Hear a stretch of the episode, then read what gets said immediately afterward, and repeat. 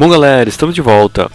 E a cidade de Los Angeles resolveu seguir as diretrizes de outros lugares do sul da Califórnia, como San Diego e Orange County, e reabrir suas praias para atividades físicas, como o surf.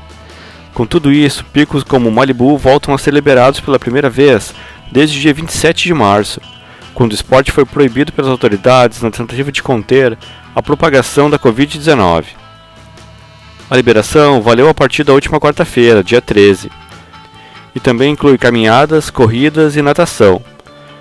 Não é permitido ficar na areia e os estacionamentos permanecerão fechados. No início de abril, a polícia chegou a prender o remador, que furou a quarentena no tradicional pico de First Point, em Malibu. E a surfista havaiana Carissa Moore acaba de lançar seu documentário, Reese. O filme, de 40 minutos, realizado por Peter Hamlin, traz a pessoa por trás do atleta, e a sua capacidade de inspiração. Detentora de quatro títulos mundiais conquistados em 2011, 2013, 2015 e 2019, tendo sido a mais jovem surfista feminina a sagrar-se campeã do mundial aos 18 anos de idade, Carissa Moore é um ícone do surf feminino e uma inspiração para surfistas em todo o mundo, não só pelas suas conquistas no desporto, mas também pelo seu estilo de vida. Eu conferi o documentário que está disponível de graça no Facebook e também na página da Red Bull um dos principais patrocinadores da Carissa. Vale muito a pena, recomendo muito. E na última segunda-feira, dia 11, tivemos uma tragédia na Holanda. Cinco surfistas morreram afogados em Scheveningen Beach, um dos picos de surf do país.